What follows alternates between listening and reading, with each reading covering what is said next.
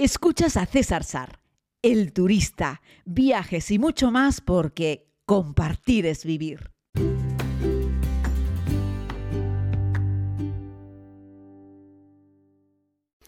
Saludos a todas y a todos, querida comunidad. Vamos con, este podcast eh, hablando un poco sobre la obligación de llevar mascarilla en los aviones. Vamos a darle una parte de opinión y de actualidad informativa que no suele ser muy habitual en este podcast, ya lo saben, pero relacionada con el mundo de los viajes y los aviones a mí me parecía que era algo muy procedente. Y luego vamos a dar un poquitito de información técnica sobre cuál es la calidad del aire en los aviones, si nos podemos fiar del aire en los aviones. Muchas veces pensamos que es un lugar en el que, bueno, podemos pillar prácticamente de todo y realmente no es así, pero les voy a explicar algunas cosas.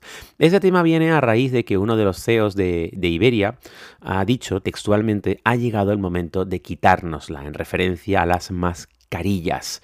Y es que este CEO de Iberia afirma que no tiene ningún sentido seguir llevando mascarilla en los aviones y considera que afecta al turismo internacional. Y créanme, este año, que he tomado ya 108 aviones, sigue explotándome la cabeza, hace puff cada vez que Vale, en los primeros meses todavía había muchas aerolíneas que te pedían los de este año, pero como que después del verano prácticamente nadie, nadie me pedía una mascarilla, ninguna aerolínea en ningún país salvo que los vuelos que iban hacia España o salían desde España, ya fuese con una aerolínea española o con otro tipo de aerolínea internacional. Por ejemplo, si he volado con Qatar o con Emirates en un vuelo que salía de Madrid o Barcelona, me obligaban a llevar la mascarilla, aunque luego Qatar y Emirates en un vuelo de Dubái o de, Dubái o de Doha hacia un tercer destino, eh, no, me la, no me la obligaban. Es decir, las aerolíneas internacionales obligan a hacer cumplir la normativa española eh, las serias, las grandes. Si te metes en un EasyJet, en un vuelo Madrid-Ginebra, mm,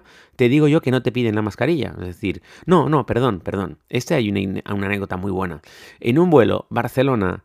Eh, en el que el, el Madrid-Ginebra, en el que el vuelo se tuvo que desviar y parar por un problema en el aeropuerto de Ginebra, no sé si lo recordáis en un podcast, y se tuvo que desviar y aterrizar en Francia, en Toulouse.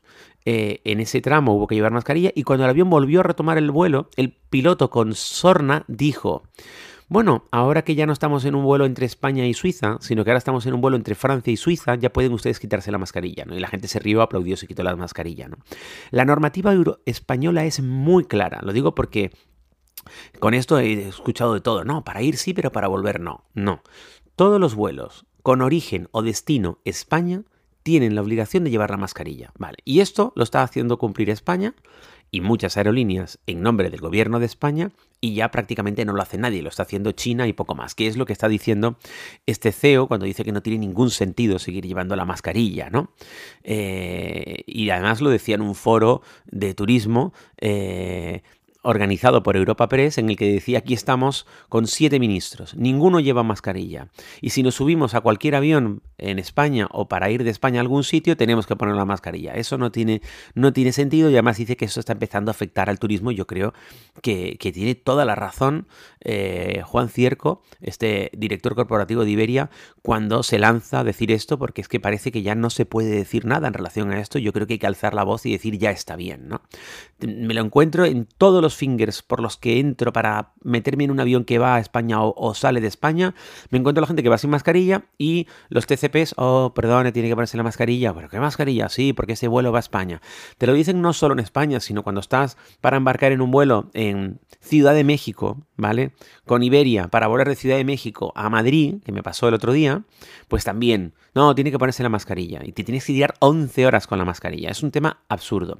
Publiqué en mi cuenta de Instagram mi famoso vuelo de Madagascar con Air France. Entonces era Barcelona-París, París-Madagascar. Barcelona-París, dos horas, con mascarilla. Los de Air France te obligan a ponerte la mascarilla porque la norma europea dice que hay que ponerse la mascarilla.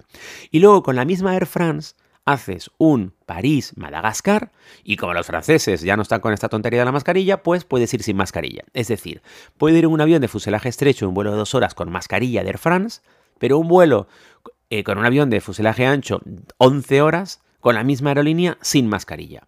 Es que es para volverse loco. De verdad que sí. No sé, la gente en España que toma estas decisiones está claro que no vuela, que no viaja. No sé, o sea, el COVID solo viaja cuando eh, te metes en un avión con destino o procedencia a España. Es una, una cosa absolutamente absurda y que la han seguido manteniendo eh, en el tiempo y no entiendo el por qué, ni yo ni nadie. De hecho, la gente en el transporte público cuando se mete en una guagua en un bus, si pasas por la puerta del conductor, pues se la ponen, depende del conductor, te la pide que te la pongas o no, y cuando me estoy moviendo en tren por la España continental, en trayectos de cercanías, como la gente entra por cualquier vagón y ahí no suele haber nadie de la compañía, la gente va sin mascarilla. Y lo mismo está pasando en el metro, te metes en el metro de Madrid o Barcelona y la inmensa mayoría de la gente va sin mascarilla, aunque hay carteles y por megafonía, póngase usted la mascarilla y tal. O sea que tú puedes ir en un bus, eh, tienes que ir en un bus con mascarilla o en un metro con mascarilla dirigiéndote a un concierto, ¿no? En el que hay 25.000 espectadores, todos sin mascarilla, ¿no?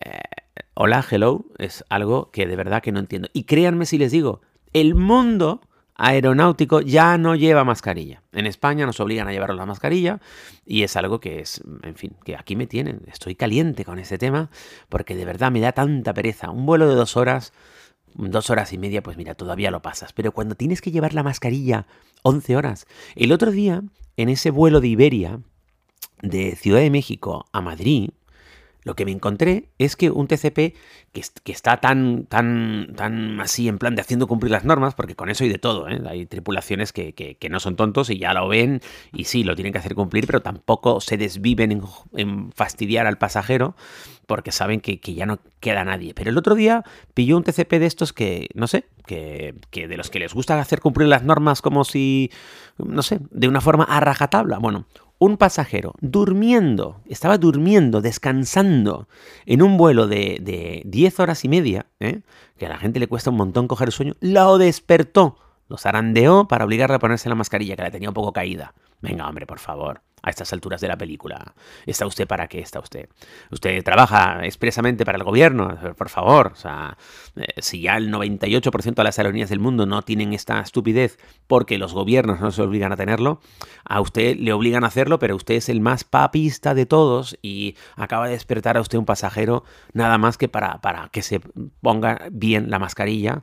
Ya sé que es la norma, sí, ya sé que me escucháis muchos TCPs y tal y cual, pero hay que decirlo también, oye, os doy mucho cariño y os elogio mucho y digo que en general eh, mi, mi, nivel de satisfacción con las personas, la tripulación a bordo es muy alta en todas las aerolíneas en general, ¿vale?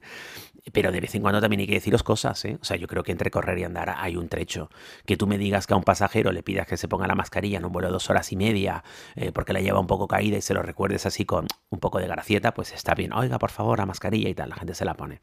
Ahora, que despiertes a una persona en un vuelo largo que a lo mejor le ha costado Dios se ayuda tomar el sueño, que lo despiertes arandeándole para obligarse a poner la mascarilla, que la tiene un poco caída en un vuelo nocturno, hombre, hombre que ese mismo vuelo sirve dos comidas, donde de nuevo todos los pasajeros están sin mascarilla mientras comen, que lo único que tienes que hacer es poner un vaso de agua sobre la mesilla para quitarte la mascarilla. Y ya está, no, estoy bebiendo agua, ya está, o sea, me refiero, esto ya pasó, ¿no? Creo, lo, teníamos superado, creo, no teníamos superado este tema de absurdo. Vamos a unificar criterio de que en España es algo absurdo que mantengan esta norma o no, o, seguís creyendo que es necesario, ¿no? Eh, no lo sé, yo ya estoy por, ¿tú crees que es necesario y fundamental? Ponte una mascarilla FP2 tú que, no, que, te protege a ti mismo de los, de los bichitos eh, que pueda haber en el avión. Bueno, hablando de los bichitos, eh, hablarles un poco de los filtros EPA. Escucháis cuando subimos a un avión que hablan de los filtros EPA y cómo funcionan. ¿Cada cuánto tiempo se renueva el aire de un avión? ¿Es seguro eh, el aire de, de, un avión? Pues miren, en términos generales sí, pero no solo ahora por el COVID, es decir, de siempre, ¿no? Un filtro EPA es, eh, es, un filtro para aire particulado de alta eficiencia. ¿no? Y bueno, tiene un rendimiento similar al que se utilizan en los, en los quirófanos de los hospitales y en las salas limpias de las industrias alimenticias, ¿vale? Para que se hagan una idea. ¿no? Eh, el nivel de purificación en la cabina de los aviones, según eh, explica la Asociación Internacional de Transporte Aéreo, IATA, es altísimo. Y estos filtros pueden atrapar partículas pequeñas como las bacterias y también los, virus. ¿no? Hablaban en una entrevista que habían hecho con CNN con Lindsay Marr, que es profesora de Ingeniería Civil y Medioambiental de la Universidad Tecnológica de Virginia, que, eh, que la transmisión del COVID eh, en un avión que cuente con filtros EPA eficientemente colocados, evidentemente, eh, es realmente baja. El aire en los aviones sabéis que sale por la parte de arriba y se recoge por la parte de abajo. Y eh, estos filtros EPA pueden capturar el 99% de los microbios en el aire que filtran, ¿no? Entonces, bueno, sabéis que el aire en los aviones, como conté en un podcast, eh, hay un nivel de humedad bajísimo, por lo tanto es muy seco el ambiente en los aviones, de hecho hacen esfuerzos por, por humedecerlo un poquitito, ¿vale? y eh, bueno, el 50% del aire que tú respiras en un avión es aire recirculado y el otro 50% es aire que el avión toma del exterior, ¿vale? Depende del modelo de avión, alguno lo toma por los motores, otro por un punto de las alas, eh, alguno creo que lo tiene en la parte de abajo como en la tripa del avión, eh, pero filtran el aire por completo de la cabina en un avión de fuselaje ancho en dos minutos y pocos segundos. Y en un avión de fuselaje estrecho, en un minuto está renovado el 100% del aire de la cabina. Es que eso no pasa en ningún sitio. Si tú te montas en un bus, en un taxi, en un tren, en un metro, no se renueva el aire cada dos minutos ni de coña, ni de lejos, vamos. Que además la gente, en, cuanto hace un poco de frío en invierno, va en el bus con todas las ventanas cerradas, ¿no? En fin, la circulación del aire en las cabinas de los aviones es pura tecnología punta, ¿no? Pero no el tema del COVID, insisto, sino porque ya hace muchos años se dieron cuenta que evidentemente tienes un tubo de, acero cerrado por completo, que lo has metido a 30.000 pies, fuera hace menos 47 grados, tienes que hacer una, una, presurización de la cabina y tienes que darle a la gente un aire mm, digno de ser respirado, ¿no?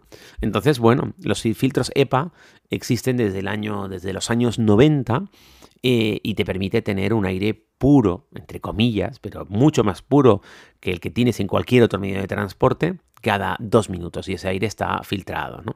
Ojo que no todos los aviones tienen tienen filtro SEPA, evidentemente, eso es así. Eh, por ejemplo, los aviones eh, de carga, por ejemplo, no, no llevan eh, filtro SEPA, las avionetas pequeñas, las avionetas no llevan tampoco filtro SEPA, en fin, los aviones de reacción comerciales, de fuselaje, estos llevan todos filtro SEPA hoy en día y todas las aerolíneas importantes del mundo, sus aviones llevan filtro SEPA. Y además era algo que sí, que ahí estaba, que lo renovaban cuando el fabricante decía que había que hacerlo, pero con la llegada del COVID, todas las aerolíneas lo que hicieron fue, hola, hello, vamos a ver nuestros filtros SEPA cómo están, vamos a tenerlos más a punto que nunca, vamos a hacerles un mantenimiento exquisito. Y me consta, me consta, porque, porque he hablado con gente que está más en el sector, que de verdad que se han metido, las aerolíneas se han puesto todas súper las pilas con los filtros SEPA para evitar que sean una causa de contagios. Les interesa a ellos, pero no tú dirás, bueno, a la aerolínea que le interesa a mi salud. No, perdona. ¿Y la tripulación? ¿Y los TCPs? Claro, o sea, ellos no quieren que se les pongan enfermos todos los tripulantes de cabina y los pilotos, sino menudo desastre, ¿no? Menuda ruina a la compañía si de repente se le ponen todos los trabajadores enfermos. ¿Y vosotros no veis que un TCP se tira un día entero metido en un avión y un piloto un día entero metido en un avión?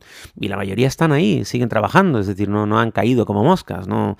Y mucho menos ahora que ya tenemos todos tres dosis de vacuna y que esto, el 98% de la aviación occidental en los países OCDE, en los países más desarrollados, han quitado la mascarilla.